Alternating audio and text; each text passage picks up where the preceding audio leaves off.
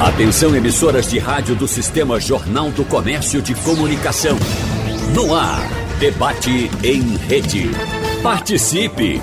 Rádio Jornal na internet. www.radiojornal.com.br O fim de ano traz o clima de festas e renovação, mas também uma atenção maior para as finanças pessoais. É o momento em que devemos planejar os gastos, e esse momento se torna ainda mais indispensável considerando a preparação para as despesas tradicionais do mês de janeiro. Então, no debate de hoje, nós vamos conversar com os especialistas, nossos convidados, sobre como organizar as contas individuais e domésticas para entrar em 2023 sem um sufoco provocado pelas dívidas. Será que dá tempo? É? Por isso a gente recebe aqui em nossos estúdios hoje o personal financeiro, também colunista do Jornal do Comércio, Leandro Trajano, a especialista em investimentos para iniciantes e consultora Tech Finance, criadora do método Inteligência Multiplicadora, que ensina pessoas a saírem das dívidas e tornarem-se investidoras, Débora Moura, mais uma vez com a gente aqui, e também o especialista em educação financeira de crianças e adolescentes. Muito importante esse ponto, viu, Paulo Rio? Seja bem-vindo, você que está a primeira vez aqui em nossos estúdios, não é isso? Isso. Primeiramente, bom dia, Wagner. Bom dia, Débora. Bom dia, nossos ouvintes do Jornal. Primeira vez no estúdio, já tivemos a oportunidade de conversar sobre algo relacionado ao tema na modalidade virtual, mas no estúdio aqui do Rádio Jornal, primeira vez. Para ficar mais confortável para você, você pode pegar esse microfone e girar um pouquinho mais para o tá. centro. Aí tá certo, você não precisa se inclinar, tá bom? Mas seja bem-vindo, Paulo. E eu quero começar com você, porque eu indaguei agora na abertura, né? Será que ainda dá tempo?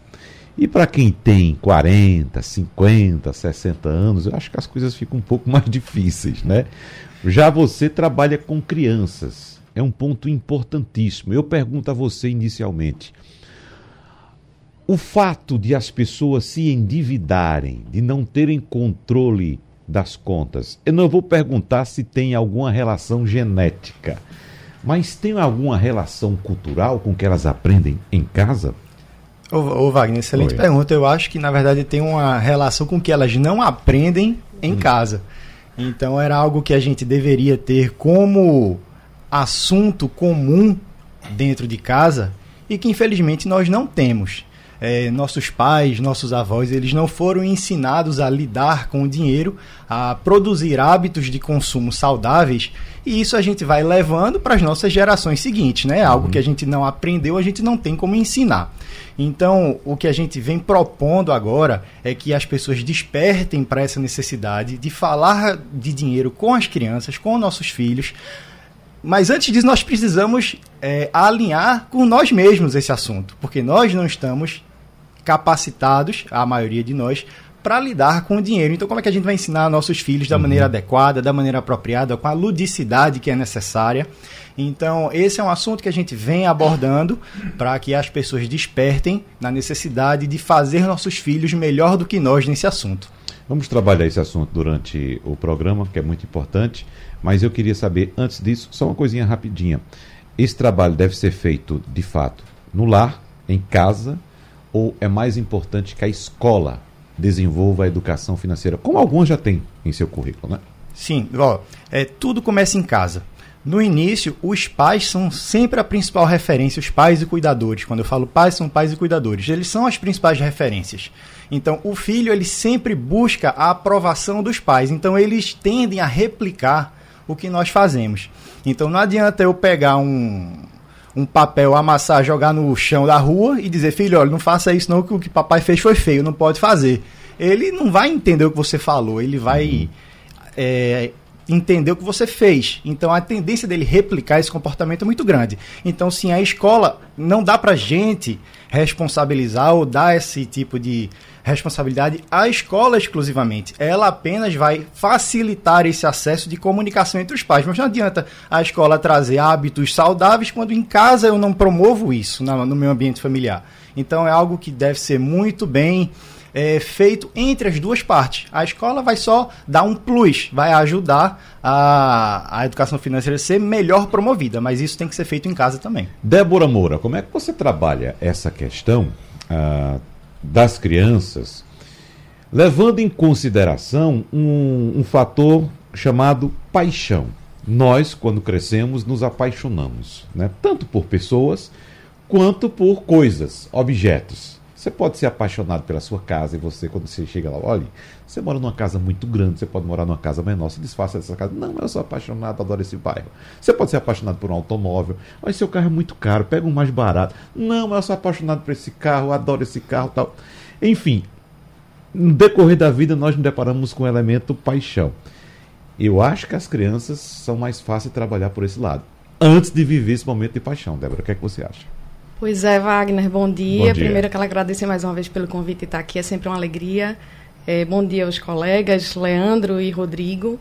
Bom, como vocês estavam falando né, sobre o comportamento das crianças, as crianças repetem tudo aquilo que elas aprendem com os pais. Né? E a educação financeira no nosso país ela é muito falha, porque nós não fomos educados financeiramente. Quando eu falo nós, eu digo eu, você, a nossa geração, a gente não, não teve educação. Uhum. E hoje a gente observa as crianças, quando se fala de paixão, né, é, a depender da classe, principalmente a depender da classe social, alguns pais eles tendem a sanar a sua ausência com prêmios, né, com presentes, não tudo que a criança quer. Então acho que a educação financeira deve começar já nessa fase, ou seja, a criança ela precisa ser moldada no sentido de que ela não pode ter tudo o que ela quer simplesmente de mão beijada. Então acredito, talvez o colega que entende um pouco mais de comportamento infantil, ele possa complementar a minha fala ou é, contribuir de alguma maneira, mas eu acredito que criança, ela precisa entender que ela precisa conquistar as coisas. Então o pai, de repente, durante o ano, começou o ano, a criança já sabe que a criança quer um, um bem, um carrinho que anda sozinho, um, aqueles carros que a criança entra dentro, parece mais um carro de adulto, né? Até estava uhum. vendo um esses dias. Então, criar com ela um mecanismo para que ela consiga acumular dinheiro para comprar aquele bem, adiar o prazer imediato, para ter um prazer maior lá no futuro. E isso é a vida inteira, isso a gente tem que aprender a vida inteira. Porque se eu não aprendo a adiar o meu prazer imediato para poder viver mais e ter algo melhor lá no futuro, eu vou fazer exatamente isso que você disse. Eu vou ter uma casa maior do que aquela que o meu dinheiro pode pagar, eu vou ter um carro maior do que o que o meu dinheiro pode me proporcionar. E isso vai gerando uma bola de neve e depois para você sair disso é muito complicado, Wagner. Uhum. Leandro Trajano, meu querido, tudo bem com você? Bom dia, Wagner, Bom Débora, dia. Paulo, todos que estão ouvindo a gente aí. Que bom estar aqui mais uma vez. Né? Fim de ano é sempre simbólico, importante, né? Virada de muita chave, cabeça é. das pessoas. Todo mundo quer perder peso, ganhar mais dinheiro, poupar, investir. Exatamente. E repensar o ano seguinte, né? E eu, eu perguntava agora, questionava no começo da nossa conversa aqui, é, porque certamente tem muita gente pensando, rapaz, vou chegar ao final do ano endividado, o que é que eu vou fazer o ano que vem? O dinheiro não vai pagar, vai dar para pagar as contas do começo do ano, escola de filho, IPVA, IPTU e tudo que chega, né? E eu questionava, será que ainda dá tempo de organizar as contas para o ano que vem? Olha, dá sim, eu acho que é. a gente tem que consertar a aeronave com ela andando, né? Tem muita gente que pergunta, ah, é melhor hora de começar agora a olhar para as finanças? Sempre vai ser, porque quanto mais a gente adiar, é pior a bola de neve, o avalanche que a gente pode estar tá trazendo, né? Então, eu acho que toda hora é hora, a gente não pode deixar para depois, até porque essa época de fim de ano não é tão boa. Porque, poxa, enfiei um pé um pouco mais na Black Friday, agora tem Natal, despesa de fim de ano. Janeiro, ah, janeiro é mês de férias de filho tal, viajar. Você pulou deixar... a Copa. É, não, a Copa, para quem foi para baixo, porque a minha Copa foi muito em casa. É. Peguei uma virosezinha e tal, então foi bem econômico. Já né? economizou. Já foi bem econômica. É. Mas aí, ah, vem janeiro, fevereiro vai ter IPTU, IPVA. Veja, não vai ter respiro, porque vai entrar o carnaval. Em janeiro vai ter as prévias, muita gente sedenta de carnaval, porque não tem há muito tempo. Depois vai vir a Semana Santa, a Páscoa, feriado. Em abril é aniversário do filho. Aí, então, assim, não vai ter um respiro. Ou você começa a cuidar de agora, ou vai sempre ter expectativa que no mês que vem seja melhor. E esse mês que vem nunca vai chegar, porque sempre vai existir o mês que vem até os últimos dias. Então, uhum. ou para, ou para. E esse é o grande problema, eu sempre repito isso. Né? As pessoas não dedicam tempo para cuidar da vida financeira e querem melhorar. E eu volto à conta é, que eu fiz e que resolve menos de 1% do seu mês para cuidar da sua saúde financeira revoluciona ela, menos de 1%. Basta uhum. você fazer as contas. 30 vezes 24, uhum. tira 1%, dá umas 7 horinhas por mês. 7 horas por mês, pouco mais de uma hora por semana pouco mais de uma hora por semana não dá 20 minutos por dia. Quanto tempo a pessoa passa no WhatsApp, no Instagram? Ah, Aí fala, Leandro, eu vou mudar minha vida financeira com ah. isso, fazendo como? Entrando mais no extrato para entender o que é que está entrando, saindo da sua conta, alguma coisa que você foi no impulso ali, entendendo o seu saldo, olhando a fatura do cartão, a parcial uma vez por semana, que vai ser 10 minutinhos, para ver se não veio uma cobrança, alguma coisa indevida, entendendo os seus custos, percebendo suas parceladas, tirando um tempinho para renegociar o plano que está vencendo de celular e que você pode pagar um mais barato. Isso ninguém vai fazer por você. Então, assim, tem que dedicar tempo para cuidar da vida financeira. Mas as pessoas não querem dedicar tempo e querem um resultado melhor. E aí dizem: no próximo mês eu vou poupar. Poupar em quê? Se não muda os hábitos e tal, e por aí vai. Mas só para concluir minha fala, você estava falando muito sobre a parte da educação infantil, é, financeira Sim. infantil, né? Que Paulo é especialista, acho que tem cada vez mais crescido, trazido muito conteúdo bacana em rede social dele é, sobre isso, né? E eu tive a oportunidade desse ano ter um, um ponto muito feliz, né? Aí na minha história, na minha trajetória, que esse ano eu publiquei aí cinco livros voltados para educação financeira para adolescentes. Parabéns. Né? Então já vai atingir, valeu é, adolescentes aí de várias escolas Brasil afora foram recém-lançados em agosto e setembro e são para ensino fundamental 2, livro do professor, do aluno e da família. Veja como é interessante, linkar tudo. Não adianta ir só no aluno, você tem que ir no professor, porque se ele não tem a base, ele vai estar tá passando como? E a família, porque o menino chega em casa, a menina chega em casa todo empolgado, o pai e a mãe vai dizer que nada, pô, você nem ganha dinheiro, deixa para lá, vai estudar. Então o problema é que a gente tem essa tendência, né? A criança vai falar dinheiro, os pais estão falando dinheiro. Olha, isso não é coisa de criança, não. Vá para lá que depois vê isso. Quando uhum. é que dinheiro vai ser coisa de criança? No meu tiver tempo, endividado. Dinheiro de menino era caco de ficha e pedaço de telha. não, caco de telha e, e, ficha de garrafa, tampa de garrafa. Pois é.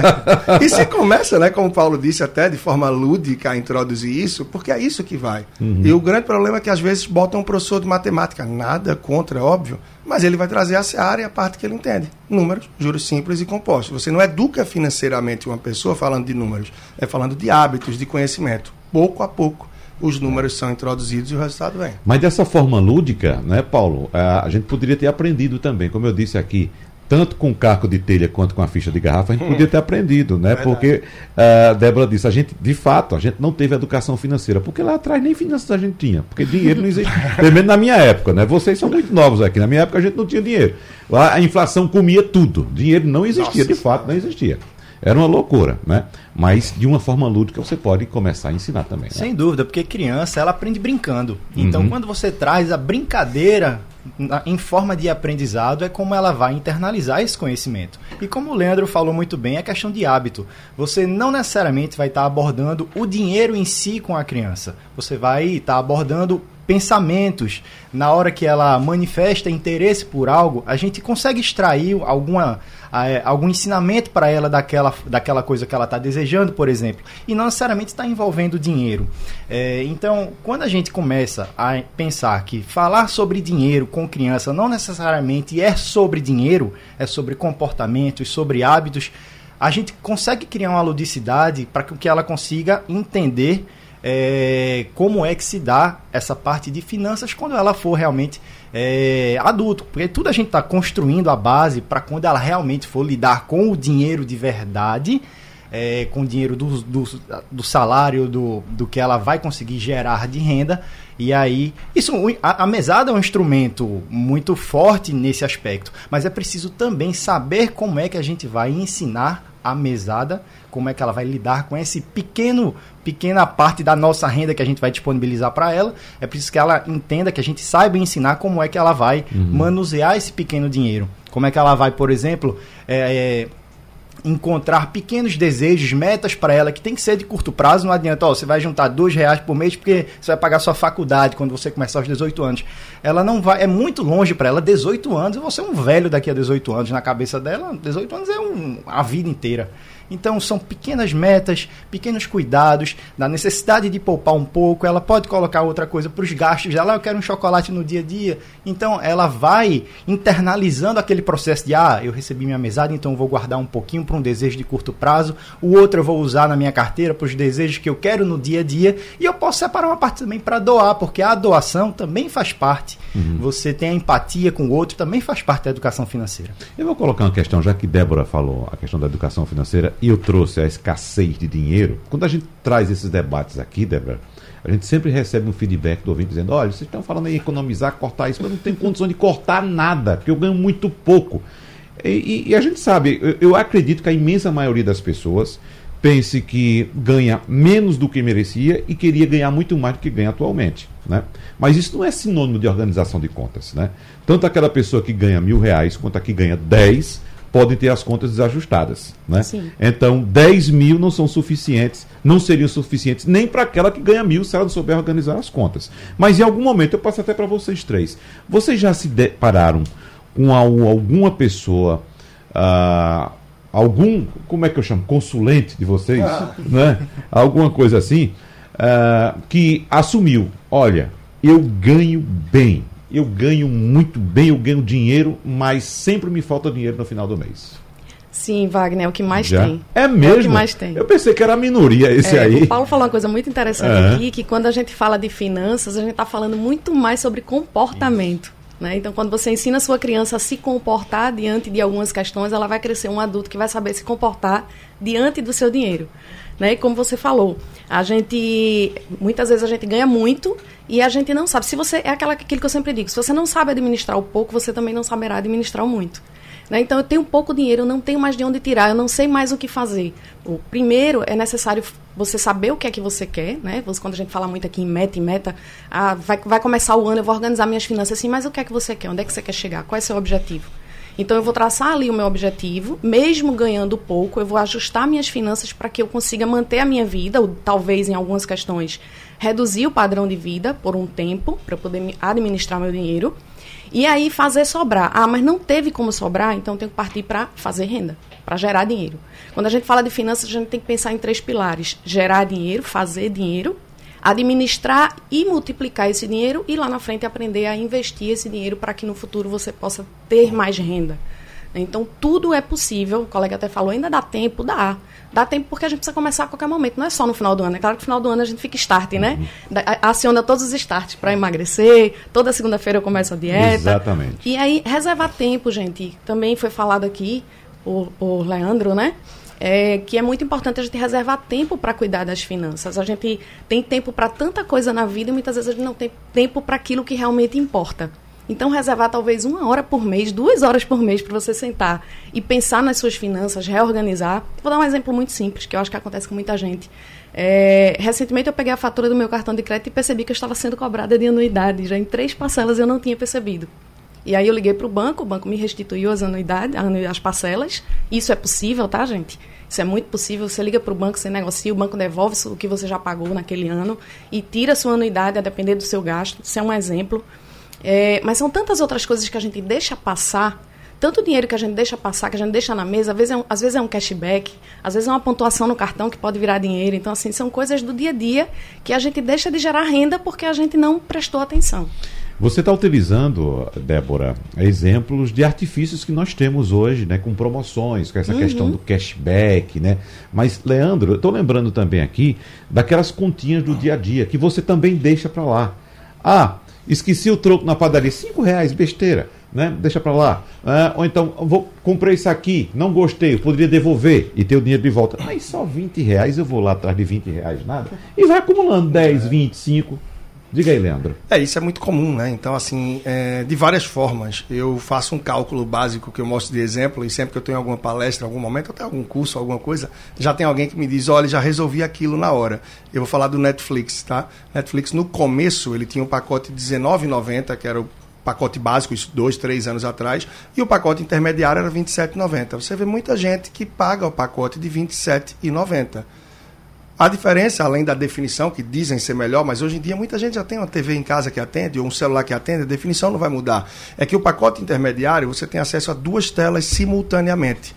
A maior parte das pessoas que eu pergunto terminam dizendo: não, eu não assisto duas telas simultaneamente. Eu estou em uma, quando eu estou, meu filho vai estar, tá, não assiste. Ou esposa, enfim, em casa. Então por que não assino de R$19,90?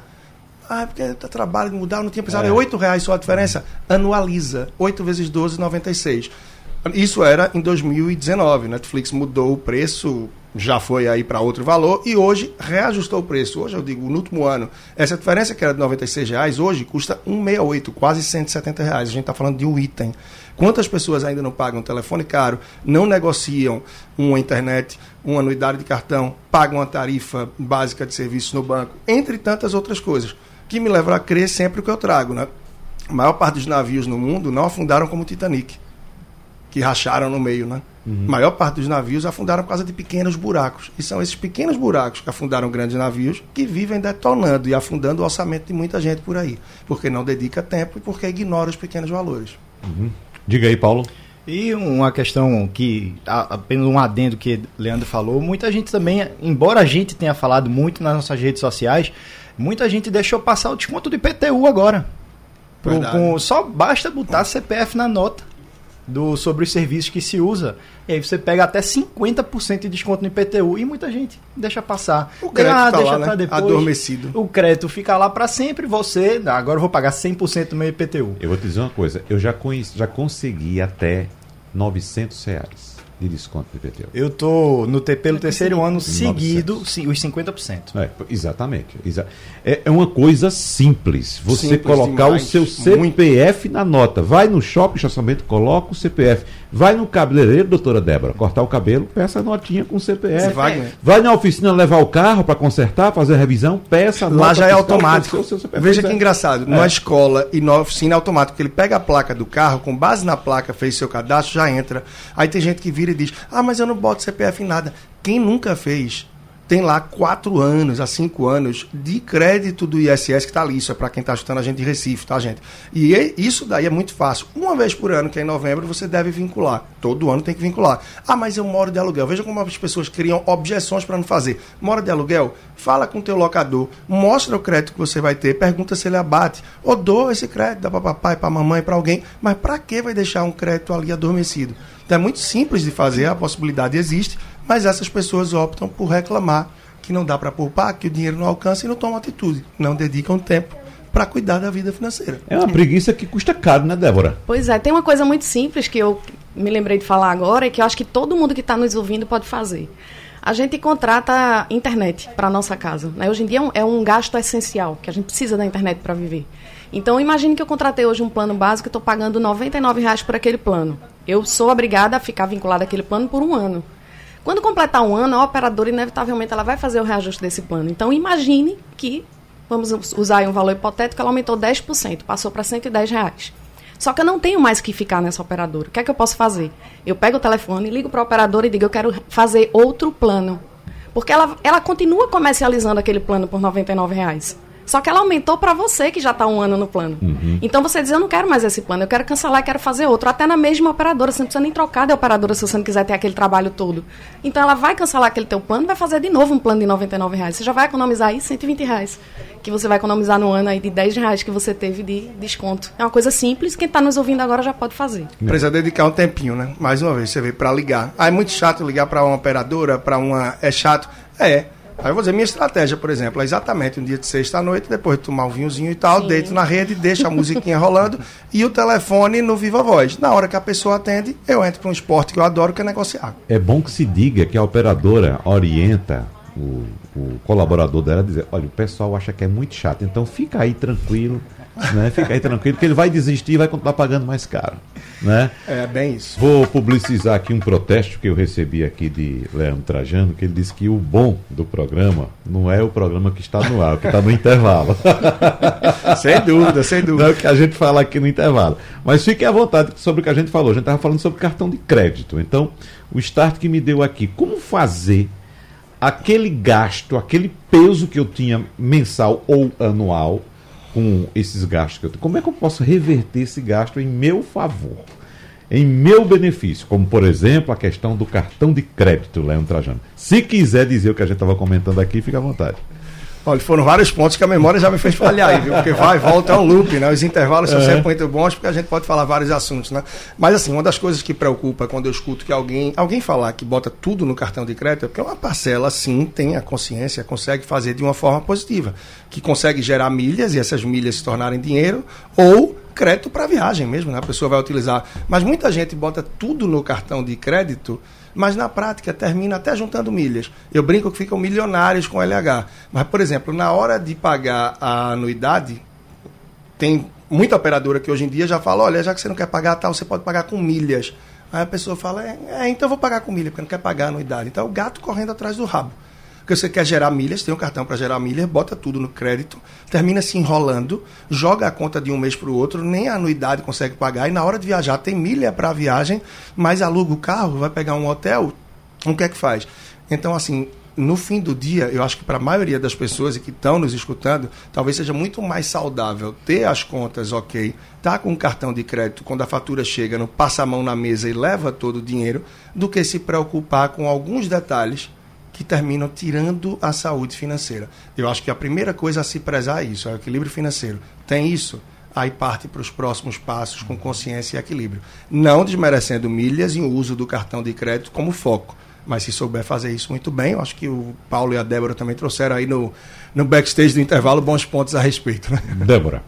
Bom, é, eu concordo plenamente com tudo que você acabou de falar. A gente precisa ter muito cuidado quando a gente pensa em cartão de crédito, em milha, e não acontecer esse tipo de coisa, né? Eu tenho um cartão para acumular milha e aí eu acabo não conseguindo pagar a anuidade do cartão. Então, assim, tem coisas que a gente precisa ver. Ontem à noite, Leandro, por coincidência, eu estava dando uma aula sobre milha né? Sobre como fazer ah, renda bacana. extra com ilha, com milha, perdão. E aí, uma das coisas que a gente falou no final, né, que algumas pessoas falaram, foi o seguinte: nossa, a gente fica pensando que é caro é, ter educação, que é caro pagar para aprender determinadas coisas, mas imagine como é a ignorância. E você trouxe o preço da ignorância, e você acabou de trazer exemplos de como é ruim você ser ignorante. Quando você não tem conhecimento, você acaba fazendo isso. Você entra no jogo das milhas para perder, no jogo do cartão de crédito para perder, porque o cartão de crédito ele pode ser muito bom, mas ele também pode ser muito ruim. A maioria das famílias que se encontram endividadas hoje estão endividadas justamente por não saber utilizar o cartão de crédito. Acho que todo mundo aqui concorda comigo. Uhum. Mas se você, como você bem colocou, você já tem sua vida financeira estruturada, organizada, e aí você começa a aprender a lidar com o cartão de crédito para fazer dinheiro com ele, é uma possibilidade. Hoje, por exemplo, eu, eu, trabalho com isso, eu faço dinheiro com milhas, eu ajudo outras pessoas a fazer renda com milhas. E realmente é preciso que você tenha organização, é preciso que você tenha conhecimento, Todos os cartões que eu uso para fazer milhas, eu não pago anuidade. Então, realmente, as milhas vêm em forma de dinheiro. E é necessário que você tenha um controle, você tenha um equilíbrio, para você não se desmantelar também, gastar demais achando que aquilo ali só vai trazer benefício, é. quando na realidade não vai. Então, tudo é questão de conhecimento. É você investir também, principalmente, em conhecimento, antes de você colocar a mão na massa quando se refere a ganhar dinheiro a partir do cartão de crédito. Ô, Débora, você já citou aqui é, a anuidade do cartão, acho que umas duas ou três vezes. Sim. E eu acho um absurdo se pagar anuidade de cartão hoje, com a oferta que nós temos de cartões é. que não cobram anuidade. Como é que você... E é caro, não é, é barato. É anuidade caro. de cartão é muito caro. O que é que acontece? Alguns bancos, algumas financeiras, eles, eles oferecem anuidade grátis se você gastar a partir de um determinado valor. Mas existem bancos que oferecem anuidade gratuita independente do valor. Qual é o segredo? É você ligar para o cartão e negociar. A palavrinha mágica, quero cancelar, né? Eu quero cancelar porque eu não vou pagar essa anuidade. A, a instituição que está te dando aquele cartão, ela já ganha quando você compra. Quando você compra, ela sempre ganha do, do comerciante, da pessoa que está te vendendo, sempre tem a taxa ali embutido. E quem paga não é ele, não, é você. Então você tem que saber negociar com os bancos. Hoje em dia tem muitos bancos, tem fintechs, tem os bancos digitais. Então não tem para que você pagar anuidade hoje. Pagar anuidade de cartão hoje é um despreparo enorme. Uhum. Não pague. Se você que está me ouvindo agora está pagando anuidade, pegue o seu cartão, ligue para o banco agora e negocie isso. Que não é para você pagar eu vou, eu vou estender é, isso que Débora falou também para serviços de consumo da gente.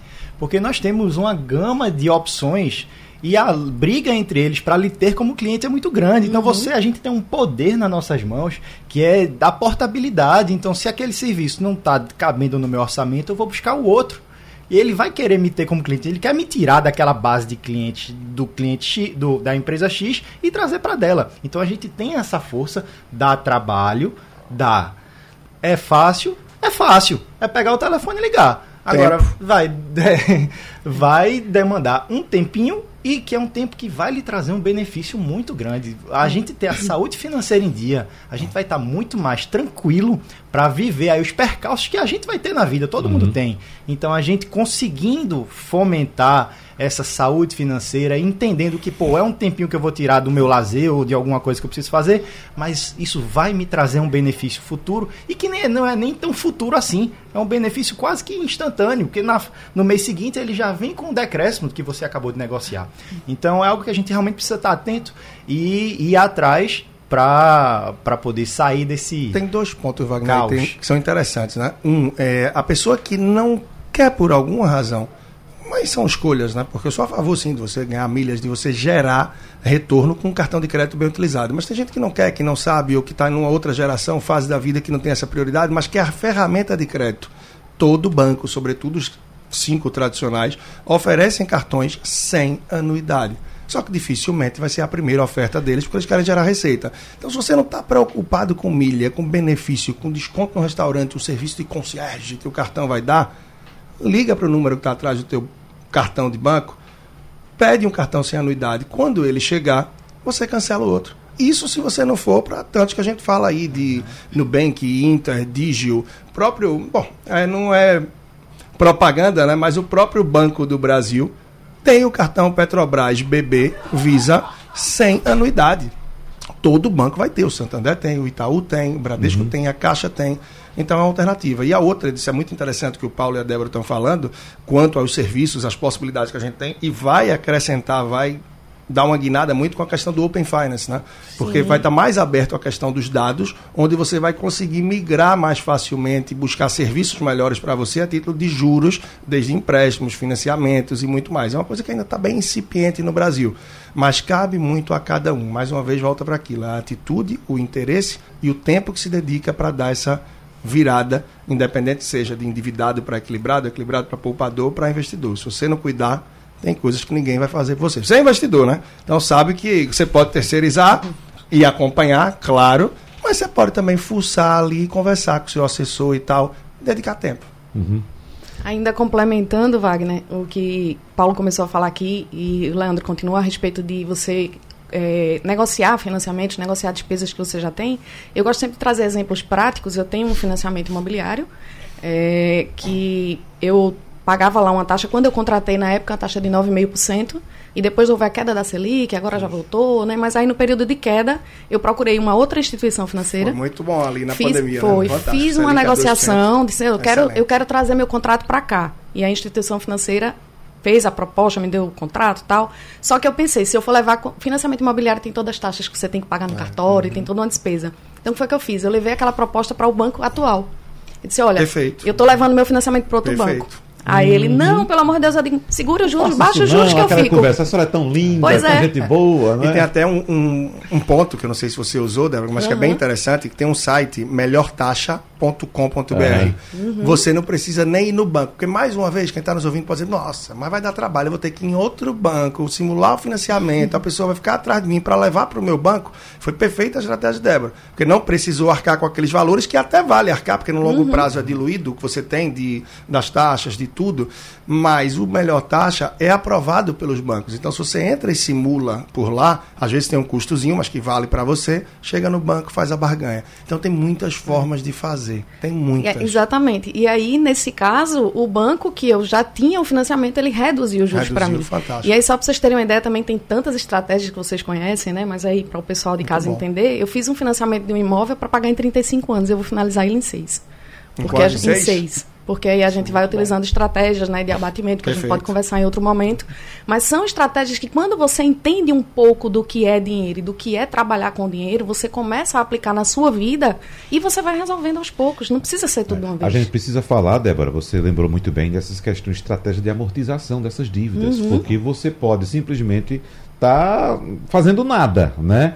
Uh, existe a diferença de você pedir, é, peraí, tem a, a, redução de trás para frente. É no prazo ou no valor da parcela? No prazo ou no isso. valor, melhor, né? Eu acho que você está reduzindo no prazo. No, no, prazo. no, prazo. Aí no prazo, de fato, é uma redução. É. No valor da parcela, não caia nessa. É. Só vale para a pessoa que quer reduzir o custo mensal. Aquela uhum. pessoa que está com a água no nariz, na testa, morrendo afogada e sim ou sim precisa reduzir custo. Se você tem um valorzinho extra, e quer pelo menos reduzir o valor da parcela na hora disso, é o único momento que vale. Mas de fato, financeiramente falando, nossa, se você reduz o prazo, é que você tira os acessórios e, e voa. Mas o que muita gente não sabe é que você pode pegar o seu FGTS a cada dois anos Perfeito. E ir lá e reduzir. FGTS a gente sabe, é importante ter, claro, mas é um dinheiro que fica ali parado, praticamente não rende nada. Então é um dinheiro que, com o passar do tempo, ele está se desvalorizando. Então você está perdendo dinheiro deixando dinheiro parado no FGTS. Uhum. Pegar o dinheiro emprestado, como tem muita gente aí que está pegando dinheiro emprestado, antecipando, pagando quase 50% de juros, é um absurdo. Então, se você tem um financiamento, você pode a cada dois anos ir lá e dar uma tacada boa no seu financiamento antecipando as parcelas. É isso aí. Eu fiz a mesma coisa que Débora fez. Eu também tenho financiamento imobiliário. E eu tinha uma taxa ali mais parecida com a sua, era um pouco maior, era de 10%.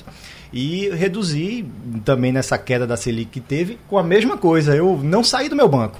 Eu simulei com outro banco e o banco atual, o que eu tinha original, ele baixou e, e cobriu a, a, oferta de juros. Então são essas estratégias uhum. que as pessoas, infelizmente, não conhecem também. Muitos até conhecem e não vão por preguiça ou por não quererem dar prioridade a esse assunto no momento, dar prioridade a outras coisas, mas outros sequer conhecem essas estratégias. Então, quando a gente toma esse conhecimento, como Débora falou, quando a gente sai da ignorância, e aí entendam a ignorância como a falta de conhecimento, é, quando a gente sai disso, o mundo fica muito mais claro e a gente vê essa luz no fim do túnel. Ô Paulo, e para você que trabalha com educação, é fundamental. Olha, sabe o que é isso aqui? Veja só. Sabe o que é isso aqui, né? Vocês sabem o que é isso aqui. Né? Alguém querendo é, te vender ou pedir alguma coisa. É, explicar para o meu ouvinte aqui, o nosso ouvinte, que é, aquela aquele telefonemazinho que você recebe o tempo todo de, uhum. de telemarketing e tal, eu estava recebendo um agora. Isso não deixa a gente nunca. Quando eu estava devendo, eles ligavam para cobrar. Eu paguei minhas contas, deixei de dever, estou com o nome limpo, aí estão ligando para me vender. É, e pode bloquear, que não adianta não. É, não tem jeito não. É infinito. É assim, mas Paulo, voltando para a questão da educação, é importante colocar na cabeça das pessoas que elas não entram num, num estabelecimento comercial, numa loja, numa instituição financeira para pedir, não. Tem que entender que ela é quem manda. As pessoas uhum. têm um hábito de achar que vou falar com o gerente, chega tremendo para falar com o gerente do banco, né? Uhum. O gerente naquela pose lá, com a gravatinha todo bonitinho lá, né? Uhum. e acha que está pedindo alguma coisa. Não, quem tem o poder é você que está com o dinheiro na mão. É isso aí. E a gente volta àquele assunto, né? Você tem várias instituições financeiras que querem lhe ter como cliente. Então, você mais que nunca tem que bater a mão na mesa isso. mesmo e dizer que quem manda aqui é você, é do jeito que você quer. Uhum. Se não for, eu vou pro próximo, vou pro outro. E aí, é assim que a gente precisa acordar Isso. e entender que a gente é que está na ponta do chefe da mesa, uhum. não é o, o, gerente do banco. Tem outro detalhe, é, Leandro, que a gente precisa tocar aqui também, de um ditado bastante antigo que eu queria abordar aqui com vocês, que diz o seguinte: bastante antigo, mas muito usado. E bastante atual também. Não existe almoço de graça. Por que eu coloco esse ditado aqui? Porque eu queria saber de vocês como é que funciona, qual o mecanismo, por exemplo, do, do cashback. Qual o mecanismo que se utiliza, por exemplo, para eu pagar uma gasolina? Gasolina hoje, o litro está em torno, vamos supor, de 5 reais. A média de 5 reais. Aí a, a, propaganda do posto desse. Se você pagar com cartão tal, o litro vai sair a R$ 4,90. Por quê? né? A gasolina vem de uma fonte única, que é a Petrobras. Né? A Petrobras compra o petróleo ou, ou, faz a associação do petróleo com o preço do mercado internacional, que é taxado em dólar, no preço do barril do petróleo, que é em dólar também. Então, por que aquele cartão está me dando 10 centavos de desconto no litro da gasolina? Olha, tem várias estratégias aí. Tá? Eu vou pagar isso onde? É, de fato, tem desde cartão, que às vezes eles vão priorizar um tipo de cartão, muitas vezes o pagamento vai através do aplicativo, entre eles alguma relação também que vai favorecer. Eu não tenho 100% da clareza aí, se tiverem também, fiquem à vontade, claro, é, do ganho de lá da instituição, do outro lado, na ponta, como vai estar. Tá. Mas o que eles tentam trazer normalmente é um fluxo através de um aplicativo deles, é, que isso vai trazer também facilidades. Petrobras tem muito isso. Você abastece através do BR lá do Premia. Né? Semana passada eu recebi 11 reais de cashback através do Premia, abastecendo 100, 195. Uhum. Voltou 11. Então isso reduz é, esse valor. Um dos pontos que trazem o cashback fica preso no aplicativo. Isso obriga a você, você não vai voltar no posto e abastecer só 11 você vai voltar no posto e vai ter que abastecer mais tanto. Então ele vai fidelizando o cliente, já é um ponto. Uhum. A AMI também, você compra através da AMI, entre tantos outros. Então essa questão da fidelização já vai. Entre outros pontos, né? Eu comprei uma camisa meses e meses atrás e agora no fim do ano disseram, olha, é, tem um crédito seu após a compra que estava inativo e que a gente reativou para se você comprar nesse mês de dezembro. Então, se você vier aqui e comprar, você vai ter, acho que era 35 ou 45 reais. Então, são iscas que tem para que eles possam manter você próximo. É uma das formas também que tem de ganho, entre outras aí também que podem acontecer. Mas essa, sem dúvida, já é uma tentativa de fidelizar. Vamos lembrar também, Débora, ao nosso, nosso ouvinte, que o cartão, a compra do cartão, seja de débito ou de crédito, envolve vários entes, não é somente é. quem está comprando e quem está vendendo. Né? Então, quando você está passando o seu cartão na maquineta, o seu cartão na maquineta, você está ali distribuindo aquele dinheiro para cinco pessoas. Estão envolvendo cinco, uhum. vamos dizer assim, cinco pessoas. E o Pix quebra isso, né? né? O Pix é, quebra. né? Cinco, ali tem a, a, o banco emissor do cartão, aí uma parte do dinheiro que você está pagando ali vai para o banco emissor do cartão, outra parte vai para a bandeira do cartão, outra parte vai para a maquineta. Maquineta. Maquineta, não é isso?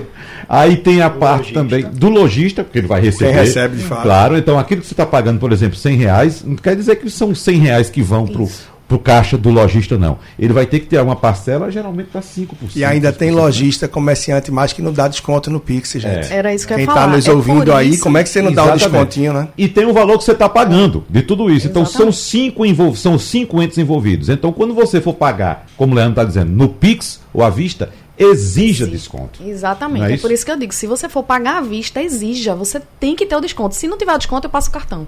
Eu, eu vou negociar, e a vista é quanto? A vista é quanto? Não, não dou, não dou. Então passa no cartão, que uhum. aí você vai pagar as taxas aí para todo mundo. Pague, exatamente. É, porque se você está pagando à vista, você tem que ter direito ao desconto, senão não vai valer a pena você pagar à vista. E pagando no cartão. que tem vergonha de pedir desconto. Tem gente que tem vergonha. tem vergonha de pedir desconto. Seja sem vergonha. É. E ainda tem a estratégia de paga no cartão de crédito. Ah, mas eu tô com dinheiro na conta, eu não quero pagar no crédito. Paga com cartão de crédito, gera lá sua milha e na mesma hora você pega ali o código de barra da fatura já antecipa o valor. Já antecipa, é uma Vai comprar uma coisa boa. agora fim de ano, uma televisão, uma compra grande, recebi o 13 terceiro tal. Ah, vou comprar no débito logo para. Não, de repente, se tem essa organização e quer focar, alguém quer, almeja milhas, benefícios e tal, enfim, joga no crédito, na mesma hora debita. Não sei se deu para ficar claro aí a estratégia. Né? Tem muita coisinha pequena que no, ouvinte agora certamente é, vai captando algumas. Mas é. se for construindo aos poucos. Eu né? acho que você está falando, Leandro, daquela opção que alguns bancos, principalmente os digitais, colocam para você antecipar o pagamento. Por exemplo, a, a, a, o preço do celular é o mesmo tanto à vista quanto em 10 vezes no cartão, não é isso? Sim. É, é, é o tal do 10 vezes sem juros, que é a maior mentira que existe. né? Não existe 10 vezes sem juros. Né? Ele já colocou tudo ali. Ah, e se eu pagar à vista, é o mesmo preço. Então você pode pagar no cartão em 10 vezes e lá no aplicativo do banco antecipar o pagamento daquele parcelamento que você fez. Aí tem um desconto. Tanto pode Alguns ser. Alguns bancos fazem é, isso. O, o, tem banco que faz até o desconto no parcelado, na, na parcelada, né? É, os juros terminam estando embutidos e assim, os negócios se ampliam cada vez mais. Por exemplo, vá agora numa loja de carro comprar o carro à vista, numa grande concessionária, dificilmente você vai conseguir. Uhum. Ah, mas eu estou pagando à vista, não tenho desconto. Não, você financia taxa zero. Por quê? Porque hoje eles não vivem mais só de vender carro. Você tem o banco Volkswagen, o banco Toyota, o banco Ford, o banco Chevrolet, o banco Cão. Você tem. Todos terminam ganhando o dinheiro ali, porque ele ganha nas duas pontas. Né? Quem é concessionária entende o cão, que é uma outra concessionária que eu estou nomeando só para a gente entender aqui. Então, pelo hum. amor de Deus, né? Você está inventando. É, não, minha concessionária, né? então não levem a mal. Uhum. Mas assim, o que eu quero dizer é, estratégica inteligentemente, Wagner, é, se ganha dinheiro nas duas pontas. Se eles podem ter um banco e boa parte dos clientes financiam, por que a concessionária vai dar o cliente para o banco. Então, o que é que eles viram? Inteligentemente, eles podem ganhar com o financiamento. Só que aí quem é que perde? Wagner, que chega lá e quer comprar o carro à vista e que não tem desconto e que eles não abrem para ter desconto. Porque para eles é mais interessante financiar e ganhar na venda do carro e do financiamento. É a mesma lógica da maquineta do cartão. Vendendo financiado, ele está ganhando o seu dinheiro e ganhando o dinheiro da financiadora também, que paga uma comissão para ele. Pois é, tem, tem muita coisa que a gente não percebe, né? Que tem nas entrelinhas e tal. Por isso que eu falo muito. No final das contas, sabe o que é que tem que fazer? Aí eu vou voltar para outro ponto aí quase que polêmico, né? É, Lula, Bolsonaro, Trump, uhum. uh, Biden, não importa. Tem hora que você tem que olhar é da soleira para dentro da sua casa uhum. e dizer eu resolvo é aqui. Uhum. Não adianta eu estar tá olhando isso, aquilo. Claro que influencia na minha vida, mas no fim do dia o que influencia mesmo para os meus e para quem eu prezo e para o que eu respiro e quero fazer, a minha viagem, minhas férias, a minha. Então eu tenho que cuidar da soleira para dentro, é da minha energiazinha, é do meu orçamento, é do carro, é do padrão de vida, porque isso ninguém vai fazer por mim. E é no que bem. se tem controle, né, Leandro? É, é no que se tem controle. Porque o, o, o outro, quem vai a assumir, quem não vai, a gente não vai, não tem como controlar isso. É. Mas o que a gente pode controlar é, como o Leandro falou, é dar soleira para dentro. Pode ser bom ou prejudicial, mas não depende da gente. Não depende. Faltam apenas seis minutos, vou dar dois minutinhos para cada um. Voltando para aquela pergunta do começo, porque o pessoal tá ouvindo agora, tá dizendo, tá certo, vocês estão certos, beleza, anotei tudo direitinho aqui, mas eu cheguei em dezembro, tô lascado. Não tem jeito, tô devendo. E agora? Para começar 2023. Então, por onde você começa, Paulo Rio? Olha, é, Wagner, não tem. O ouvinte que está mais atento aí, ele já percebeu por onde é que tem que começar. Eu vou trazer de volta é, uma analogia que o Leandro gosta de trazer, que é hum. parar de cavar. Certo. Você primeiro parar de cavar. O próprio buraco. O né? próprio buraco uhum. antes de se deitar nele, né? Você cava ali. Então, é, parar de cavar, procurar olhar para onde estão indo os seus gastos, qual é o fluxo de despesas que você tem, não tem outro caminho. É, o, é, é tentar. É, vai doer olhar ali para dentro, vai doer, mas é preciso. É preciso que você tenha a plena convicção para onde está indo o dinheiro. Uhum. E a partir daí fazer, vou deixar os colegas complementarem, mas fazer os ajustes necessários. Não tem muito para onde correr em termos de começo. Débora? Wagner, se o problema é dívida, eu sempre gosto de utilizar aquela expressão: vamos pro velhinho papel e caneta. Né? Para quem é mais tecnológico, usar uma planilhazinha, eu uso muita planilha do Google, mas pega um papel e caneta, anota tudo que você tem de dívida, anota todos os teus gastos essenciais, anota tuas despesas, teus financiamentos, porque muitas vezes, como a gente já falou aqui hoje, a gente ou não sabe, ou na maioria das vezes não quer ver o problema. E quando você anota, você traz para o papel, chama a tua família, você vai ver, você vai enxergar onde é que está o buraco. Onde é que está esse problema? E aí você começa a atacar esse problema um a um, com uma ordem de prioridade que você vai elencar. Que é, que é mais importante para a sua família naquele momento? Então, eu faria, eu faria e eu faço todos os anos isso, eu faço um planejamento, eu coloco no papel, e aí eu vou definir qual é a minha meta para aquele ano. Se o problema é dívida, provavelmente minha meta vai ser sair das dívidas. Então, como é que eu vou matar a dívida de uma por uma, com calma, com paciência, sem desespero? Evitar, gente, evitem parcelamento de dívida. Muitas vezes a gente está endividado, aí eu vou lá no banco, na instituição para qual eu estou devendo e faço um parcelamento daquela dívida onde eu vou pagar mais juros e vou me embolar mais ainda. Então não faz isso. Dívida, se você já está com dívida atrasada, é tudo ou nada. Ou você quita a dívida ou você não paga por enquanto. Isso é meio polêmico. Mas você segura um pouquinho, junta dinheiro e vai no teu credor e negocia para pagar à vista, porque você se livra de uma vez. Isso é uma de tantas outras estratégias que você pode utilizar. A gente, infelizmente, não tem mais tempo né, para continuar aqui esse debate, mas é um assunto tão gostoso que a gente não quer parar de falar. Né? gostoso no sentido de que, é, quando a gente promove uma transformação na vida de alguém nessa área, isso traz muita felicidade para a gente que está ajudando outra pessoa. Então, a dica que eu deixo é essa daí: faz um planejamento e vai atacando ponto a ponto que você chega lá. Uhum. Leandro? Eu acho que é bem nessa linha. Planejamento, planejamento é palavra-chave, isso não costuma tomar tanto tempo. Eu vou falar bem rapidinho aqui para que a gente possa otimizar. Uhum. Mas então, é muito comum nessa época do ano a gente ouvia a pessoa dizer: Ah, o que é que você quer para 2023? Ah, 2023 eu quero trocar o carro. O que é que você quer para 2023? E ver meu filho que foi morar em São Paulo desde a pandemia que eu não vejo, ver o filho que foi morar em Portugal, não importa. 2023, o que é que você quer? Eu quero em dezembro passar o Natal luz em gramado com minha família. Isso são só objetivos. Se você não planejar, vai chegar o fim do ano e você vai dizer: Não consegui. Então o que é que você faz? Quero passar o Natal Luz em Gramado com minha família. Para isso eu preciso 12 mil reais. Já tinha seis aqui guardados, preciso mais seis. Se eu juntar 500 reais por mês, eu junto mais seis e no fim do ano eu mando a foto para você lá no Natal Luz em Gramado. Ou seja, planeja. Vê quanto você precisa, seja para quitar uma dívida, para fazer uma viagem, para trocar o carro. Vê o período que você pretende fazer isso, quanto pretende guardar mês a mês e bota isso como uma meta e como uma obrigação, do mesmo jeito que você paga uma luz, o que for. Então, tem mais aí do meu trabalho que você pode acompanhar. Sempre tem aqui, toda semana, terça-feira, a coluna aí da sua conta, volta de 14, 45, 15 horas. Todo domingo tem a coluna Jornal do Comércio também, há anos que já está no ar, né? E arroba personal financeiro, lá no Instagram você procura personal financeiro. Seu endereço, Débora? É arroba Débora Moura X. Uhum, Débora Moura X, isso, no Instagram. Isso. Não é isso? E você, é, Paulo o Rio? Meu é eu, ponto Paulo Rio, e lá a gente fala muito sobre a educação financeira infantil, né? Voltada ali para o mundo da, das crianças. Só uma dica muito boa que Débora deixou aqui no intervalo, como sempre, o intervalo sempre produtivo também, né? Para lembrar as pessoas que a gente já fez muito debate aqui a respeito de investimento. Mas lembre-se, você organizar suas contas também pode valer mais até do que o um investimento, né, Débora? Sim, claro. Muitas vezes a gente se preocupa em investir o dinheiro, até o, Leandro falou aqui. que, render e ganhar isso, dinheiro. que a gente está com a Selic alta, está no momento bom de ganhar dinheiro, mas às vezes você quitar suas dívidas, você vai ter uma economia maior. Porque a depender do tempo em que você contraiu essa dívida, você pode ter contraído ela num juros maior do que alguns, muitos, muitos investimentos. Então você tem que fazer essa conta. Então, quita a tua dívida e depois você começa a investir. Faz a tua reserva de, da emergência, reserva de prosperidade, como eu prefiro chamar. Faz a reserva e aí depois você começa a investir. Eu vou até acrescentar, viu? não só quitar dívidas, mas reduzir custos também investir. Reduzir custos, sim. É, às vezes é? a gente... Sobra mais para investir. Isso. Sobra mais. Vocês falaram aqui hoje sobre é, Netflix, por exemplo. Tem gente que tem Netflix, HBO, é, Prime Video, não, sei, não assiste nenhum.